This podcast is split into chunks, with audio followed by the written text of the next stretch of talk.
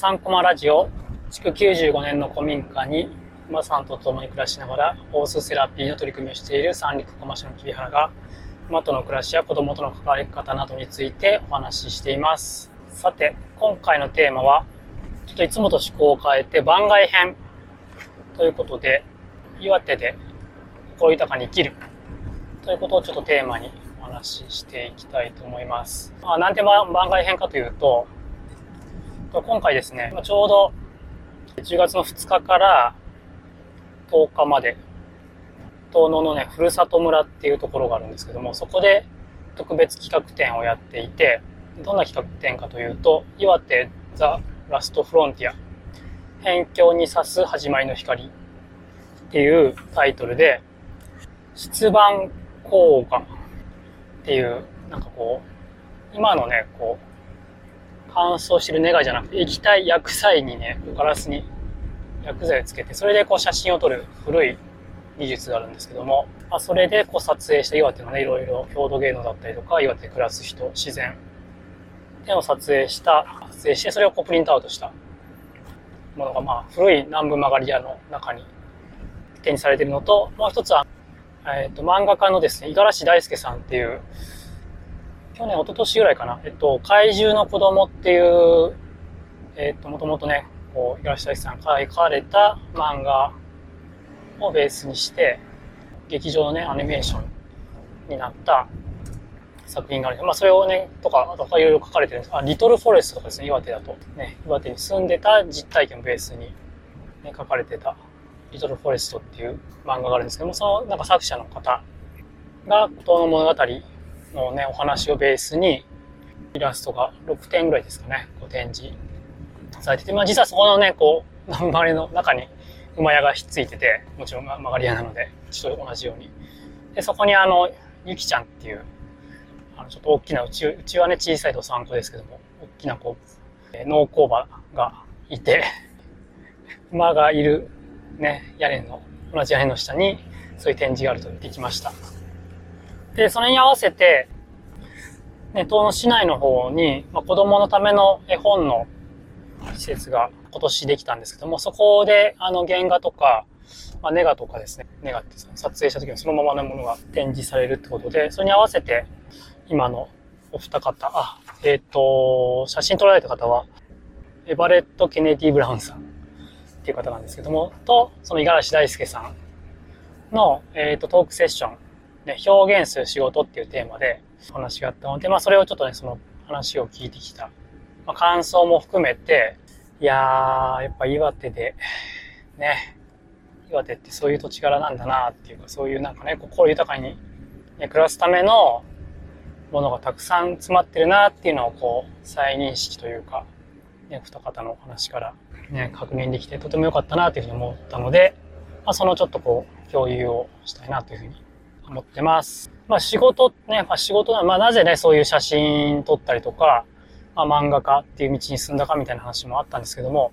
なんかこう仕事との向き合い方みたいなところがすごく、ああ、いいなっていうふうに思って、アイバレットさんなんかは、その他力っていうのがね、すごく好きな言葉ですっていうふうに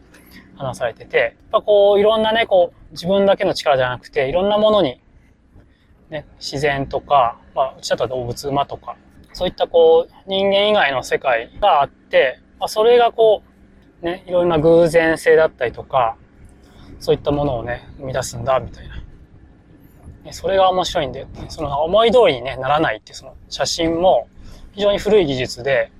こういわゆるこう、デジカメとか、もう撮ったそのままじゃないっていう、ね、ものが、まあ、白黒の写真なんですけども、それも、しかもこう、えっと、露出系とかね、そういったものが全然効かなくて、感覚で、どれぐらいのこう露出、あの、光を入れる時間とかっていうのを調整しなくちゃいけないっていうことで、その日のこう、湿度だったりとか、気温だったりとか、光だったりとかって、そういうものとこう、体でね、こう、向き合いながら感覚を、その表現の中に入れてますっていう。で、それでしかもそれが思う通りにいかなくって、なんかいろんなことがこうね、起こるっていうのが、それがまたいいんですって話をされてました。五十嵐大輔さんも、身体感覚みたいなものをね、こう、非常に大事にしてるっていうふうに言われていて、そこで感じたものを表現する。もちろんなんか取材とか、いろいろなんかこう、調べなくちゃいけない場合なんかはするんだけども、ある程度したらね、それ以上知識入れないっていうふうにおっしゃられていて、あとはその感じたものをこう表現していきたいって。なんか考えてするんじゃなくて、もう最終的になんかね、こう手が勝手に動くような状態。自動筆記みたいな、その体が感じたものがこう表現としてあれ、現れるようなところをなんか目指したいな、みたいな話をされてました。ねなんかそれってなんかすごい、まあ、馬にも通じるな、っていうふうに思って、こう普段ね、こう馬と一緒にセラピーやってると、もう人間以外のものがね、こうその、ね、セラピーに入ってくるので、全然なんかこう人間、ね、僕たちが、ね、思い描くところから、いろんなものを超えていくというか、本当になんかこう、思いもいらないことが起こったりするわけですよ。でそれがすごくやっぱ子供たちの成長にもいいし、逆になんか、あ僕自身はこう馬とやる中で、逆に馬からエネルギーももらってるし、まあ、子供たちからもね、子供もやっぱ自然に近い存在だなというか、なので、本当に馬と子供からね、なんか応援するつもりでやってたら、逆にたくさん元気をもらってるなっていうことをこう日々日々感じてながら、ね、活動してます。で、まあそういうなんかね、岩手のこう地層っていうのはすごく古い地層にあって、まあ、そういったものからこう、今の文化だったりとか暮らしだったりとか、ね、そういうものがたくさん生まれていて、なんかそういうものがすごくこう表現の中で、こうエネルギーをもらったりとか、ね、いろんな変化が起きたりとか、こう自分のこう枠を超えていくようなきっかけになるっていうふうにおっしゃられていて、あ、岩手ってそういうこう、風土というか、暮らしというか、あそういったものはまだまだ今も残ってるし、ね、そういうところでこう生きていくっていうのは本当心豊かに生きていく、なんかね、大切な、大切なこう要素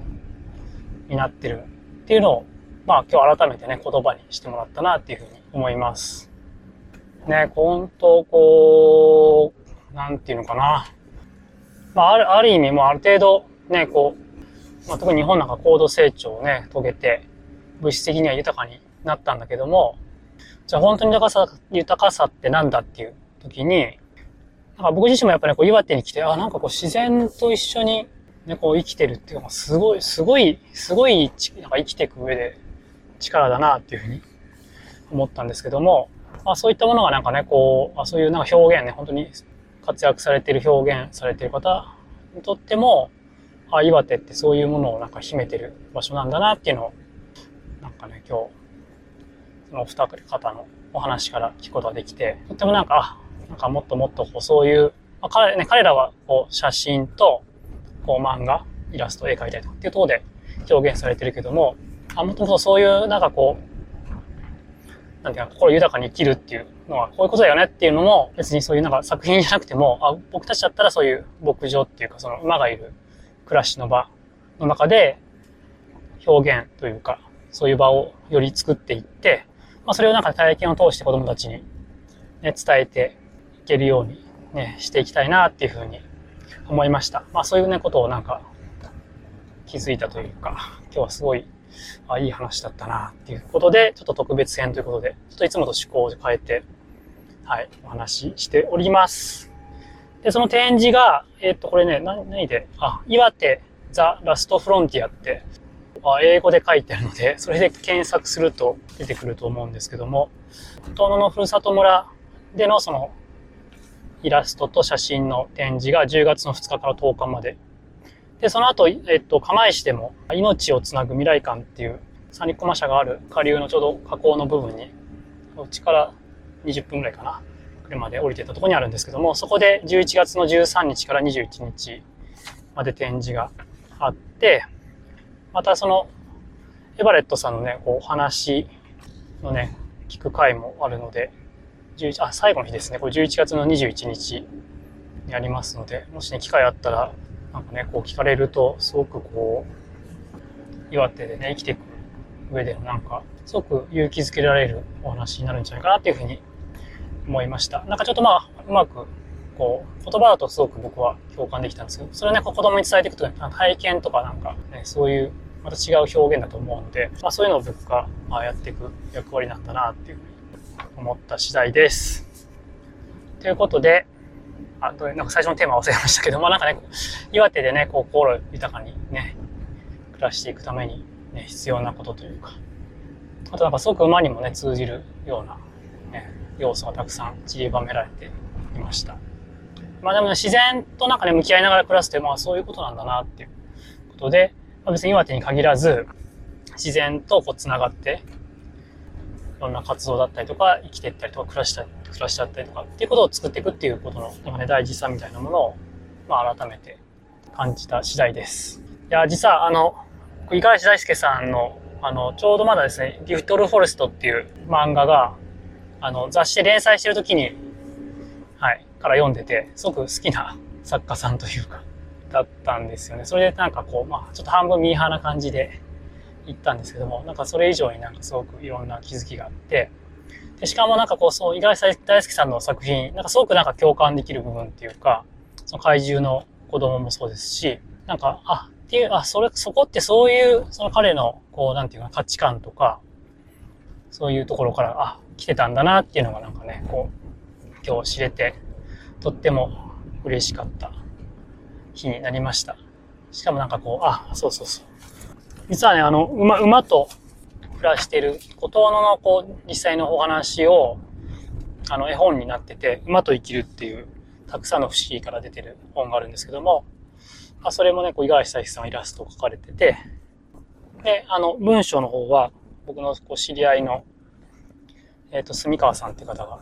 ね、書かれてたんですけども、そこにもね、ちょっとサインをもらってしまったりして、嬉しいなって感じです。はい。ということで、ちょっと今日は、今回はね、番外編ということで、まあでもなんか、あ、なんか話してみ、最初ね、全然かん、今までとね、関係ない話かなと思ったら、馬にも、あ、繋がってるなとか、その自然の中での子供のいろいろね、体験とかそういうことにも繋がるなっていうお話になりました。はい。ということで、今回もお聴きいただきありがとうございました。それでは良い一日をお過ごしください。それではまた。